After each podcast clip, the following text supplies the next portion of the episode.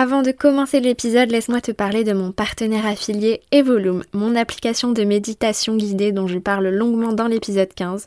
Si tu veux profiter d'une carte cadeau pour tester gratuitement l'application pendant un mois, avant de télécharger l'application, clique sur le lien que je t'ai mis en bas en description d'épisode et entre le code croissante. Tu auras accès à l'application gratuitement avec toutes les fonctionnalités et les rituels de méditation quotidiens pendant un mois. Ensuite, tu pourras choisir soit de rester abonné au prix normal ou tu pourras même payer moins cher si tu en fais la demande. Et si tu ne souhaites pas continuer la formule payante, aucun souci, tu peux résilier à tout moment, mais tu auras à vie une bibliothèque de programme de méditation gratuit, donc de quoi prendre soin de toi, de ton bien-être, de ta santé mentale et manifester tes rêves. À chaque fois qu'une personne profite de ma carte cadeau, je reçois une petite commission. Merci à tous de jouer le jeu, de vous faire du bien en me soutenant et en soutenant le podcast. Allez, je te laisse maintenant écouter l'épisode. Bonne écoute.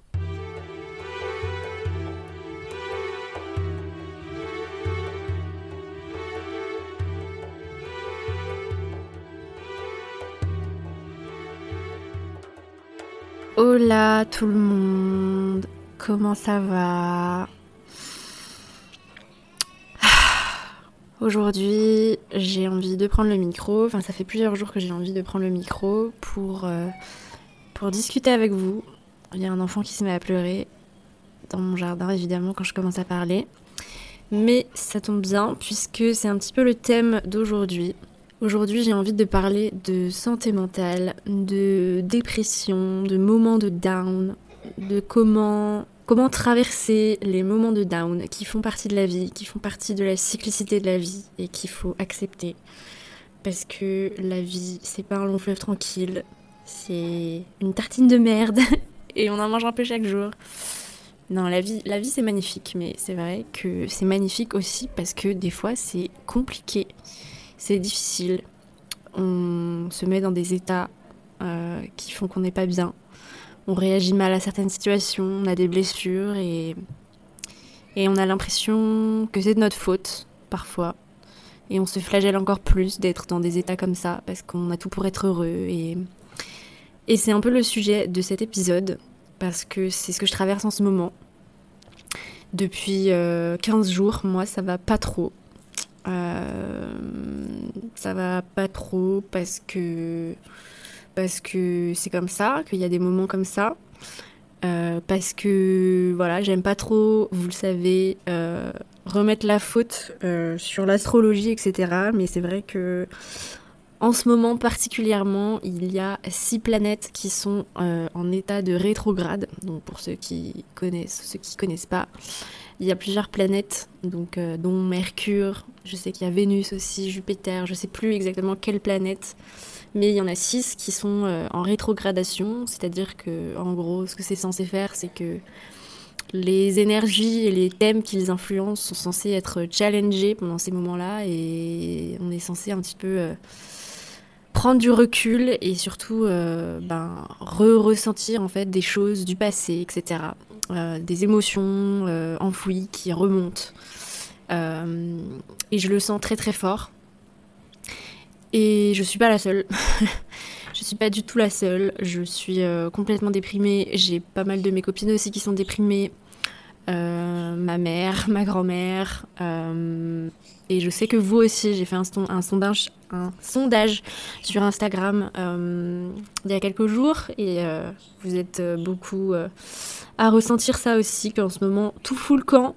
Donc euh, voilà, j'avais envie de discuter avec vous de tout ça pour vous dire un petit peu mes prises de conscience, mes réflexions, mes outils pour aller mieux. Voilà, c'est pas un podcast où je vais me plaindre pendant une heure, c'est un podcast où je vais essayer euh, de vous montrer mes outils pour, euh, pour faire face à tout ça, pour accepter. Et j'en ai aussi profité euh, pour vous ouvrir une boîte à questions dans ma story Instagram et vous m'avez posé une petite dizaine de questions et je vais essayer de tout y répondre pendant ce podcast pour qu'on puisse discuter ensemble et, être ensemble, voilà, parce que ça sert à ça en fait les réseaux sociaux, c'est être ensemble. alors par quoi je commence? Bien évidemment j'ai plein de trucs à vous dire mais j'ai pris des notes mais j'ai déjà la gorge serrée, j'ai l'impression que je vais partir dans tous les sens et je sais pas quoi dire. Donc point par point. comment je me sens? Alors déjà, c'est une question qui m'a été posée. Comment vas-tu, Louise? Bah écoutez, merci beaucoup de me poser la question. Donc comme je le disais, ça va pas du tout. si, en vrai, tout va bien, il n'y a rien de grave. Mais euh, il y a deux semaines, j'ai commencé à me sentir un peu lasse, à me sentir un petit peu euh, avec zéro inspiration, pas trop d'énergie, un petit peu euh, inquiète, je sais pas, pas, pas ouf. Ensuite, il y a une semaine, je me suis embrouillée avec mon potentiel copain. Voilà, on n'est pas encore ensemble, mais on a un espèce de début de relation très intense. Et euh, bah, on a eu un petit, un petit coup d'éclat, coup de... Non, c'est pas ça, c'est pas un coup d'éclat, c'est un... On a, on a eu une embrouille, en gros. On a eu une embrouille sur un sujet euh, qui est très triggering pour moi, puisque en gros, il y a son ex qui est dans le tableau. Donc pour ceux qui me suivent assidûment et qui savent mon histoire avec les hommes, euh, dont j'en ai parlé euh, dans des épisodes, notamment un épisode où, je vous raconte mon expérience avec une médium. En gros, je vous raconte que la plupart de mes histoires d'amour dans le passé se sont terminées de façon horrible, puisque la plupart de mes ex m'ont quitté pour retourner avec leurs ex de façon très récurrente. Et en gros, voilà, là, mon nouveau euh, mec euh, m'a du coup annoncé que euh, son ex voulait le revoir, s'expliquer, etc. Donc, même si il m'a dit que lui, il avait pas envie de se remettre avec elle, blablabla, j'ai littéralement pété un plomb puisque ça a rouvert une blessure bah, qui visiblement n'est pas complètement refermée. Et du coup, voilà, notre relation euh, est un petit peu partie en sucette du fait de ce cassage d'ambiance, on va dire. Et bref, tout ça pour dire que d'un seul coup, je me suis retrouvée dans les mêmes états euh, psychologiques de, détresse euh, affective et émotionnelle que des états dans lesquels je me mettais il y a, bah, il y a longtemps en fait. J'étais dans un état, bah, déjà je ressentais en fait des, des peurs et des émotions de blessures euh, d'il y a deux ans. Et pire que ça, même, je me retrouvais dans, des états, des choses que je ressentais, que, euh, je ressentais quand j'avais 16 ans, 19 ans, 20 ans, voilà. Et à ce moment-là, tu te dis, voilà, quand tu recommences, je pense que ça nous arrive tous, en fait, ça prend différentes formes, et tu sais, où tu as des, des aspects de ta personnalité, de ta sensibilité, de tes émotions sur lesquels tu travailles. Voilà, quand tu as des phases de dépression, tu travaille sur toi. Désolée, c'est mon chat qui fait n'importe quoi sur mon bureau. T'as des états de dépression, tu travailles sur toi, ça va mieux, et tu penses que t'as transcendé tout ça, et que tu t'es transformé, que t'es une nouvelle personne. Et quelques années plus tard, bam, tu te re-retrouves dans cette situation, et tu te dis, putain, mais merde, j'ai pas changé, je suis toujours la même idiote euh, qui tombe amoureuse euh, des mêmes mecs, ou euh, que sais-je, qui ressent toujours les mêmes choses, ou qui répète toujours les mêmes schémas, et là, on se flagelle. Voilà, j'ai vraiment eu le sentiment de, de step back en fait, de, de, revenir dix ans en arrière, de me reconnecter avec euh, mon ombre en fait, c'est ça en fait. Avec mon ombre, avec les parties de moi dont j'ai honte, que j'ai essayé de modeler, de, d'améliorer, de, faire rentrer dans la lumière. Hmm, voilà, des choses euh, qui font souffrir et où tu te dis, voilà, ça je, ça je veux plus. Je me suis reconnectée à tout ça et j'ai donc constaté que c'était toujours là. Et la semaine dernière aussi, j'ai lu le, livre de Chloé Bloom qui s'appelle Déployer l'amour de soi et qui parle beaucoup de tout ça en fait. Et donc euh, je vais, je pense que comme j'ai lu ce livre la semaine dernière, euh, ma pensée et mes mots vont sûrement être euh, beaucoup influencés par les mots de Chloé. Je conseille ce livre si, si vous pouvez le commander sur, enfin non, pas sur Amazon, dans votre librairie, pardon. Moi je l'ai commandé sur Amazon pour l'avoir sur ma Kindle, mais bref, c'est un super livre.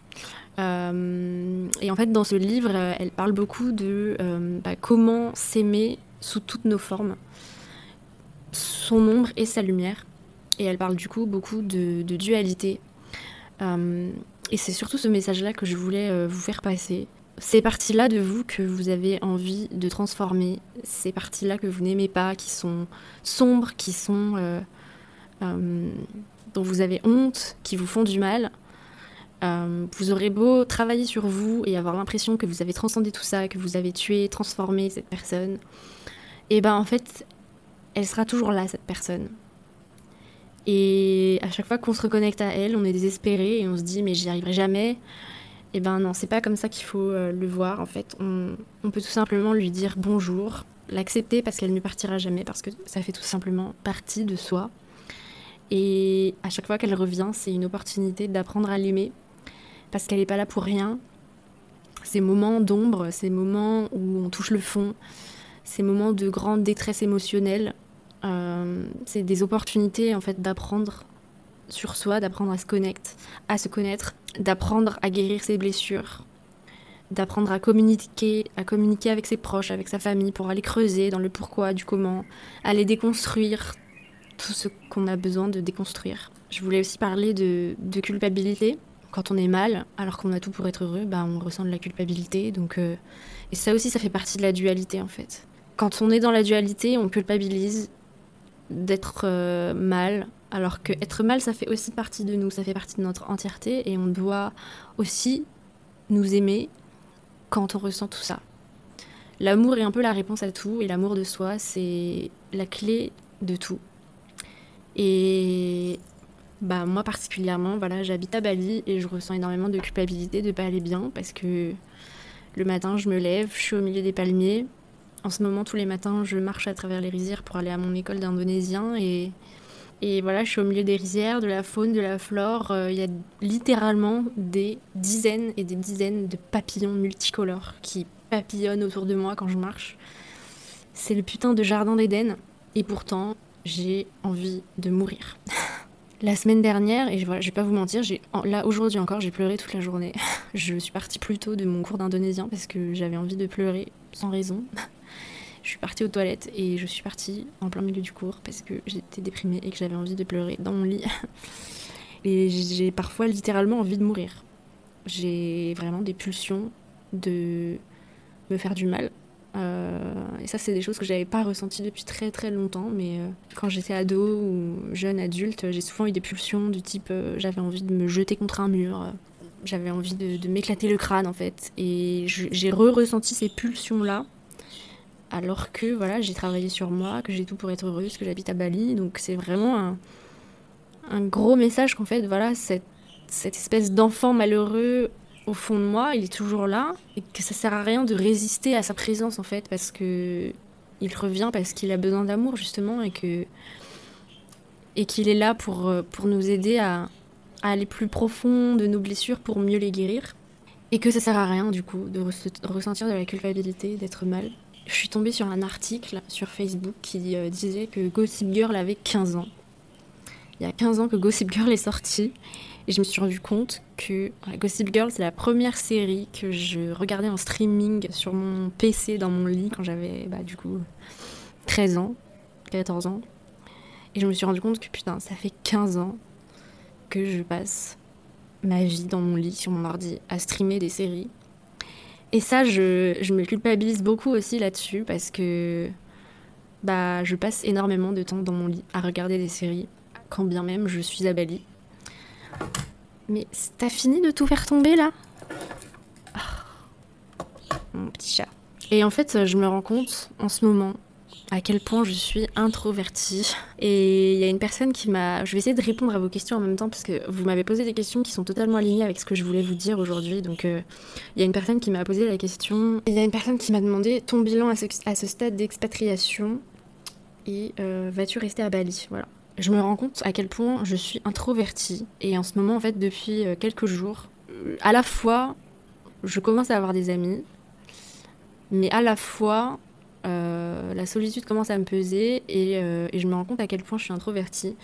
Euh, notamment dans mon cours de bassin indonésien où je vais tous les matins. En fait, c'est un cours où on est 8 et on parle indonésien en fait. Donc euh, au début, on faisait beaucoup des exercices et tout sur un support, un cahier, machin. Et, euh, et là maintenant, ça fait du coup là c'est la quatrième semaine.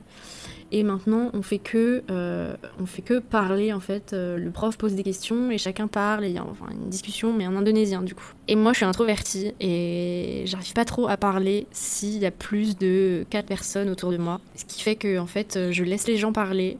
J'arrive plus à suivre la conversation.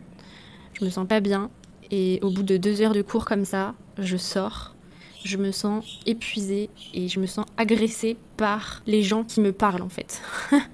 et je rentre chez moi et je tape une sieste et je veux plus parler à personne. Et je me rends compte en fait à quel point ben je suis introvertie et à quel point j'ai besoin d'être seule, à quel point en fait je me recharge dans la solitude.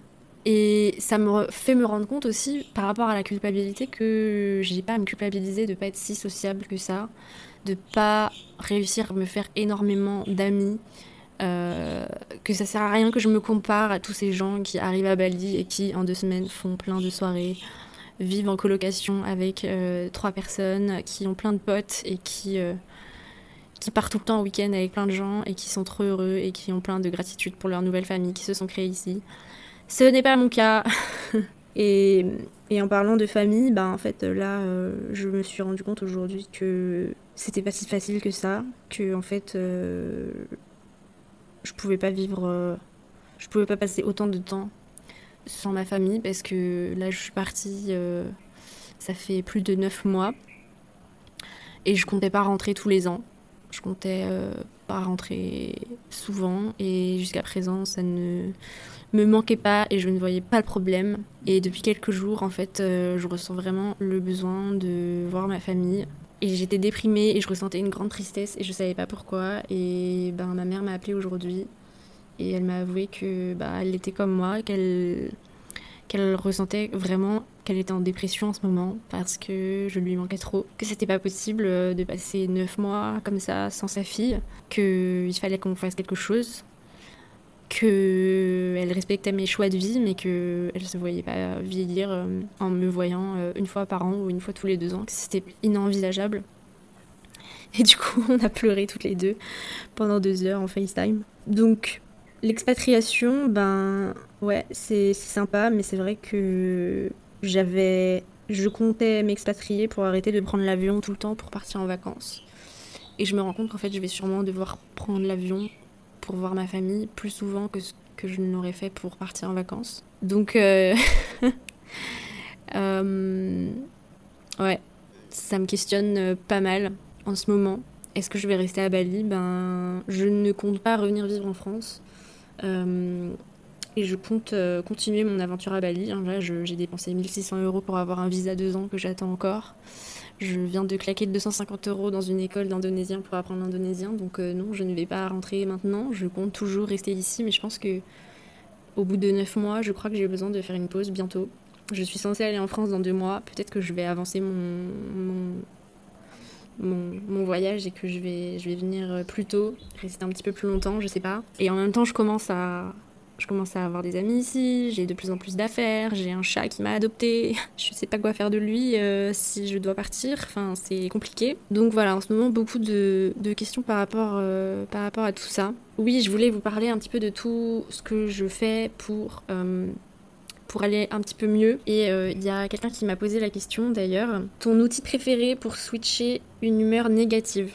Alors la semaine dernière, quand j'ai commencé à aller très très mal, j'avais une grosse colère, une grosse tristesse et des pulsions de me faire mal. Et ce qui m'a énormément aidé, et j'ai ressenti le besoin de le faire, c'est de faire une grosse séance de sport. Euh, alors moi je fais très peu de sport, enfin genre de fitness et tout, ça faisait des mois et des mois que j'en faisais quand j'en faisais plus. J'ai grave saigné les lives avec Sissimua et j'avais euh, j'avais l'application TSE pendant un an et demi et je faisais beaucoup de sport euh, au moment du Covid, etc. Et j'ai arrêté pour me focus sur le yoga avant d'aller faire un yoga teacher training. Et depuis, j'avais pas trop fait de sport. Et là, j'avais envie de m'y remettre parce que ma meilleure amie Mae fait désormais partie des coachs sur l'application Train Sweat Fit de Sissimua. Donc, euh, je voulais absolument bah, tester le programme où elle était intervenante. Et ça m'a fait trop du bien aussi, du coup, de faire une séance de sport dirigée par ma meilleure pote. Et ça m'a fait énormément de bien. Une bonne séance de sport où tu te butes clairement. Tu vas au bout du bout de la douleur en mode euh, jumping jacks et euh, mountain climbing. Il euh. n'y a rien de mieux quand tu ressens de la colère, je pense, que d'aller te défouler. et le sport aussi, bah, ça fait sécréter de la dopamine, donc c'est important pour, pour synthétiser la sérotonine, etc. Donc c'est clairement un outil incroyable pour évacuer le stress et créer des hormones qui vont faire que on va se sentir mieux, on va ressentir plus de joie, etc. Donc c'est vraiment un outil incroyable pour switcher, euh, son énergie. Et sinon, vous pouvez faire du yoga, de la méditation aussi. Euh, la semaine dernière, du coup, j'ai fait une grosse séance de sport, j'ai pris une douche froide et j'ai fait une séance de méditation, sound healing. Et ça allait beaucoup, beaucoup, beaucoup mieux après. J'ai été dîner avec des potes, j'avais plus du tout la même tête, ça allait beaucoup mieux. Bon voilà, après la vie c'est des up and down. Euh, un coup tu vas mieux et puis deux jours après ça reva pas bien. Et voilà, l'essentiel c'est de continuer à prendre soin de soi. Et ce que je me suis rendu compte aussi c'est que plus ça va, donc tu, tu, retournes forcément souvent dans des états où t'es pas bien, mais quand même avec l'âge et avec l'expérience, t'as de plus en plus d'outils pour aller mieux. Voilà, maintenant j'ai des outils comme le yoga, la méditation, le sport, euh, l'alimentation, c'est des outils que j'avais pas avant. Quand j'étais pas bien, j'étais en panique, je savais pas quoi faire, j'avais envie de m'ouvrir les veines et je savais pas quoi faire et j'étais obligée de subir. Maintenant, voilà, avec le recul, je sais comment faire pour prendre soin de moi, pour ne pas plonger, ne pas me, ne pas me noyer en fait dans le mal-être. Et donc ces outils, bah voilà, c'est ce que je viens de vous dire. Il y a aussi euh, le fait, euh, euh, par exemple, la lecture, faire de la peinture, aller se balader. c'est des trucs un petit peu bateaux, mais vraiment ça marche. Et après, comme disait ma copine Laura aussi, bah, on n'a pas forcément toujours la force d'utiliser ces outils. Parfois, on a besoin d'aide. N'hésitez pas, si vous traversez une période vraiment de mal-être et que vous ne savez pas quoi faire, à en parler, à demander de l'aide, à contacter des psychologues, à trouver quelqu'un qui pourra vous aider. Et du coup, on m'a demandé aussi euh, quels sont les aliments à privilégier pour remonter le moral, se booster, pas dans le sens comfort food, mais plutôt boost de l'humeur stimulant. Alors en fait, dans l'alimentation, pour euh, tout ce qui va être le précurseur de la sérotonine, de la dopamine, etc. Vous avez euh, le tryptophane et la tyrosine, donc qui sont des acides aminés, qui sont surtout présents euh, en source végétale dans le soja, dans les algues, la spiruline, euh, les vitamines du groupe B, donc tout ce qui va être légumineuse, pois chiches, haricots, lentilles, euh, le soja, donc tout ce qui va être tofu, le lait de soja. Vous allez avoir aussi l'avoine qui est riche en acides aminés. Euh, et c'est important de manger ces aliments euh, le matin et en, début de, et en début de journée et à midi pour que à la fin de la journée, ces acides aminés-là aient le temps de faire leur chemin métabolique et que à la fin de la journée, vous ayez aussi tout ce qu'il vous faut pour bien dormir, pour calmer votre système nerveux donc en nutrition, voilà, vous avez tous ces outils-là, donc euh, des bananes, les lentilles, les haricots, les fruits et légumes, les jus verts aussi, c'est très riche en vitamine B, euh, la vitamine C aussi, donc euh, tout ce qui va être fruits crus, et ouais, tryptophane, tyrosine, très important, et aussi tout ce qui va être oméga 3. Donc les oméga 3, ça va être euh, dans l'huile de lin, euh, dans les algues, dans, euh, dans les graines de chia qu'il faut que vous mangiez trempées, et aussi dans tout ce qui va être oléagineux. Bref, ayez une alimentation végétale variée et brute. C'est très important pour votre humeur et votre soutien mental. Il y a une personne qui m'a demandé comment avoir l'énergie de se motiver. Alors, je me suis, j'avais commencé à préparer dans ma tête des conseils pour se motiver, à savoir genre trouver son pourquoi, etc. Mais en fait, si on lit bien la question, c'est comment avoir de l'énergie de se motiver. Donc en fait, la question, c'est pas sur la motivation, c'est sur avoir de l'énergie. Comment avoir de l'énergie Eh ben, il faut dormir, il faut se reposer, il faut prendre soin de soi, il faut bien manger. Voilà, c'est des, des, trucs bateaux, mais c'est la réalité. La flemme, c'est une énergie euh, qui, en Ayurveda, qui est aggravée en fait. Enfin, c'est une énergie qui vient. La flemme, c'est une énergie qui vient du dosha Kapha, Kappa, c'est l'élément terre et eau dans votre corps. C'est l'énergie, euh, une énergie lourde en fait. Et quand on a trop de kappa en soi, un des symptômes, euh, c'est justement cette flemme et ce manque d'énergie. Et pour aller contre cette énergie, il faut se bouger, euh, il faut du feu, il faut réveiller le feu intérieur, donc avec une alimentation qui soit à la fois légère mais réchauffante, voire euh, piquante, donc manger des épices, euh, ce genre de choses. Euh, le brossage à sec, ça fait du bien. Prendre des douches froides, faire du sport, faire des respirations type Kapalabhati, les respirations de feu, ce genre de choses. Pour avoir de l'énergie, il faut respecter son énergie aussi. Qu'est-ce que je fais dans ma vie qui m'épuise et qui ne me sert pas? Comment est-ce que je peux maximiser en fait l'énergie que j'ai pour m'en servir à faire des choses qui me sont réellement utiles pour mon épanouissement. Ça, c'est des vraies questions euh, à se poser. Et il y a une personne qui m'a demandé par où commencer pour adopter un mode de vie plus sain? Il y a tellement de conseils partout. Bah alors là, c'est vraiment pas pour faire mon moment autopromo marketing. C'est vraiment la réponse la plus sincère que je puisse te donner, Chloé. C'est de consulter un ou une naturopathe. Je, je sais vraiment le meilleur conseil que je puisse te donner parce que pour adopter un mode de vie plus sain, il faut apprendre à se connaître. Et comment on apprend à se connaître? On n'apprend pas à se connaître forcément que en s'observant.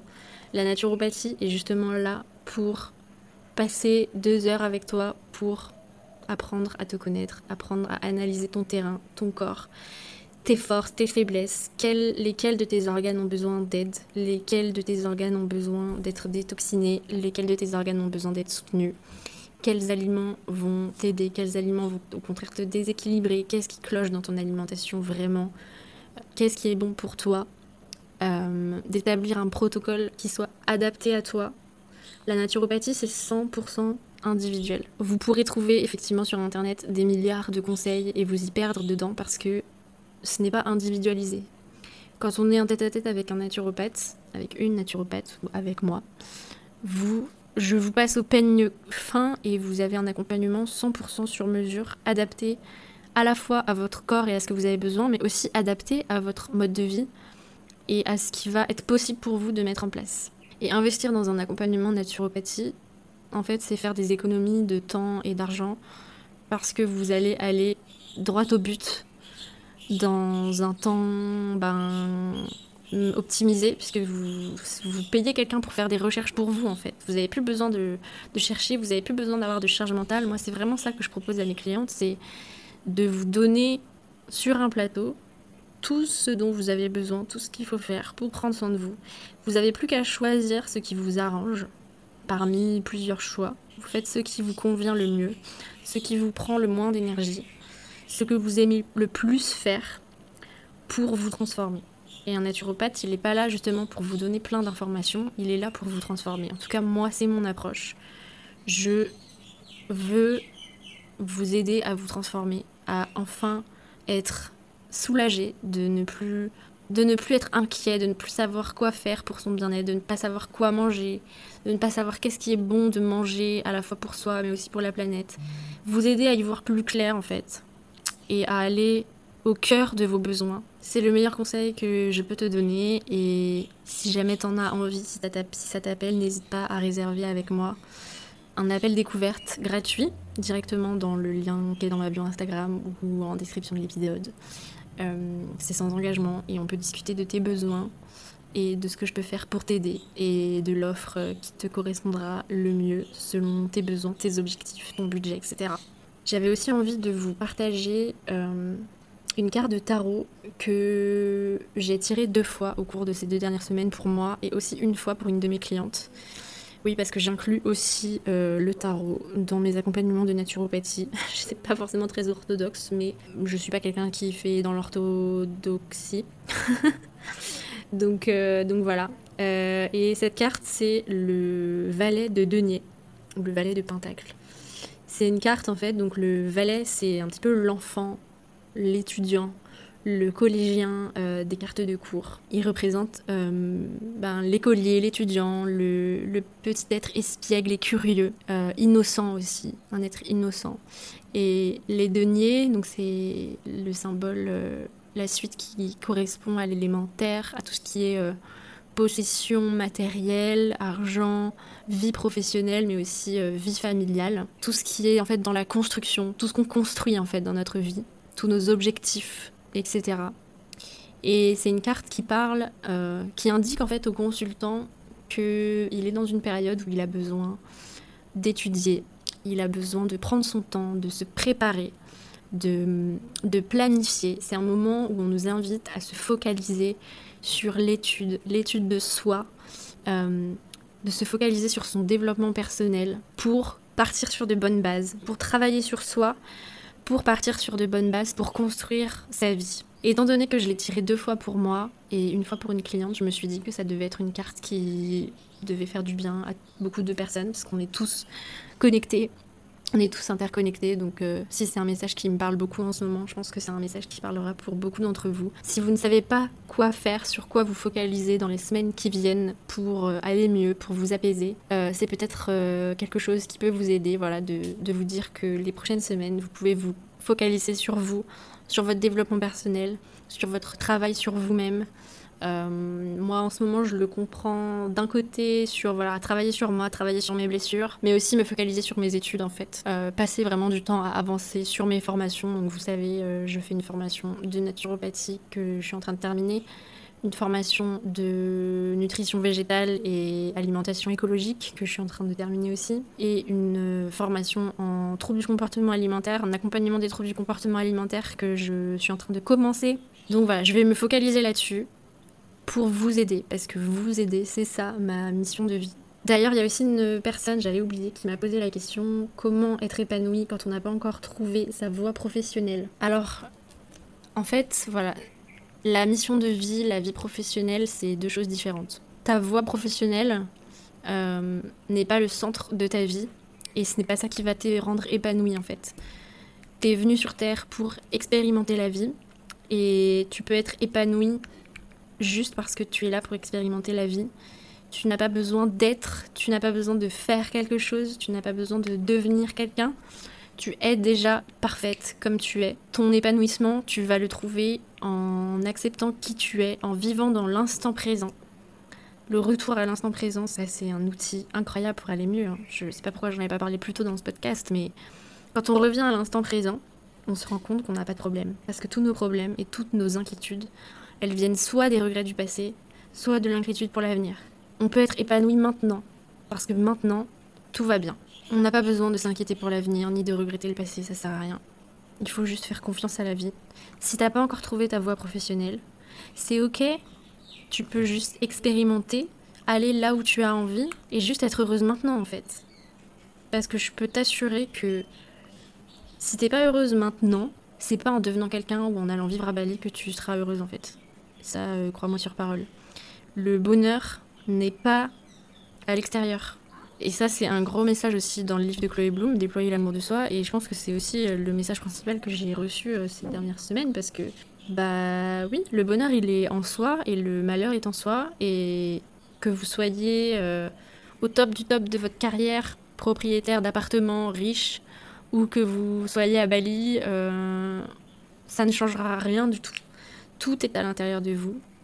Donc revenez à vous, revenez à l'instant présent. Prenez le temps de, de voir à l'intérieur de vous maintenant ce que vous ressentez maintenant. Prenez une grande inspiration, fermez les yeux et demandez-vous comment ça va maintenant, qu'est-ce que je ressens maintenant. Revenez aussi à la gratitude de ce que vous avez maintenant.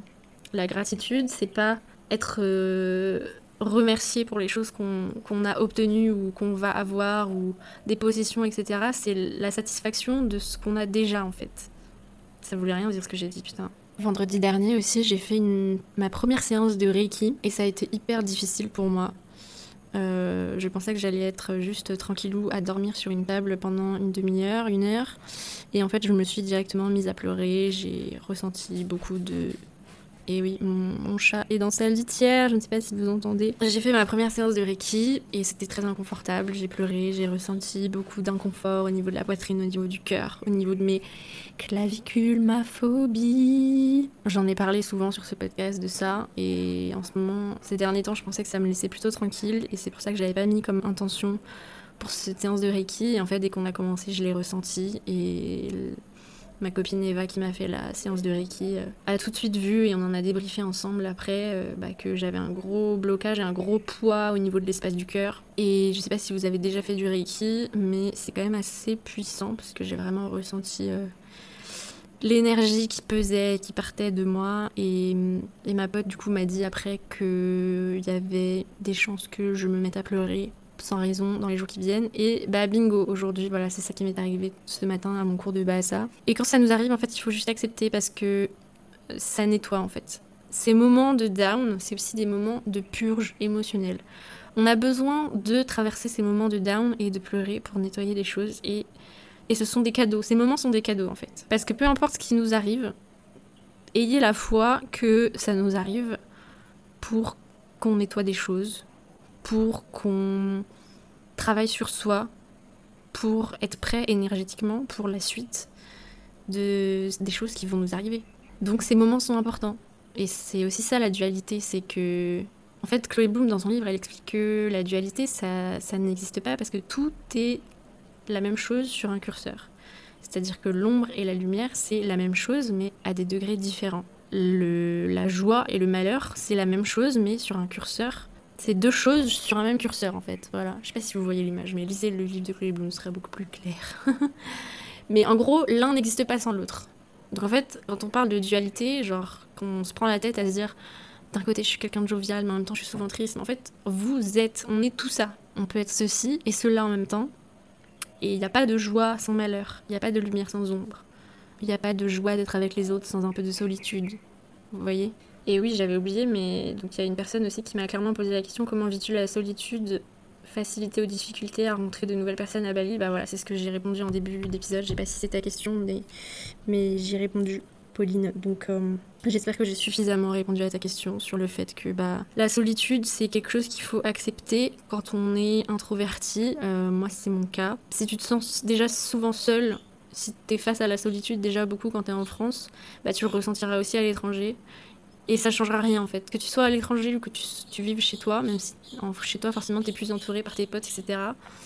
Euh, bah, tu recréeras forcément les mêmes conditions. J'étais, enfin, je sais pas si je suis la meilleure personne en fait pour répondre à cette question parce que je suis déjà, j'étais déjà très solitaire en France et donc je reproduis le même schéma de solitude ici et ça me dérange pas plus que ça en fait parce que du coup bah, je suis introvertie et j'ai besoin de solitude.